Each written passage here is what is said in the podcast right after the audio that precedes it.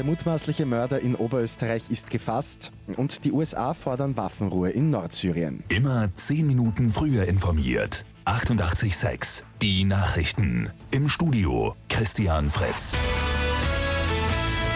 Nach den Messattacken in Wolowitz in Oberösterreich hat die Polizei am späten Abend den Verdächtigen gefasst.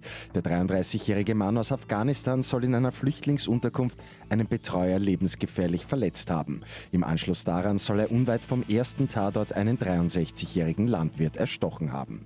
Danach dürfte der Verdächtige mit dem Auto des zweiten Opfers geflüchtet sein. Die Polizei hat den 33-jährigen im Großraum Linz festgenommen.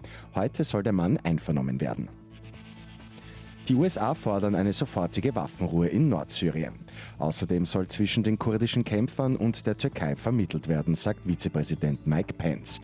Pence selbst wird für die Verhandlungen auch in die Türkei reisen.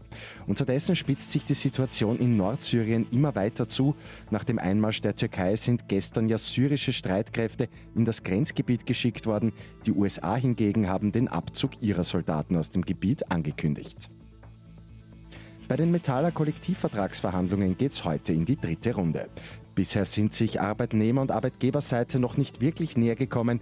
Die Gewerkschaft fordert eine Lohnerhöhung von 4,5 Prozent. Für die Arbeitgeber ist das aufgrund der schwächeren Konjunktur zu viel. Und der Verein Mut sammelt wieder für Obdachlose. Die gute Nachricht zum Schluss. Und zwar geht es um Hygieneartikel. Im letzten Jahr hat der Verein 400 Kulturbeutel zur Verfügung stellen können. Mit 886 immer 10 Minuten früher informiert. Weitere Infos jetzt auf Radio 886 AT.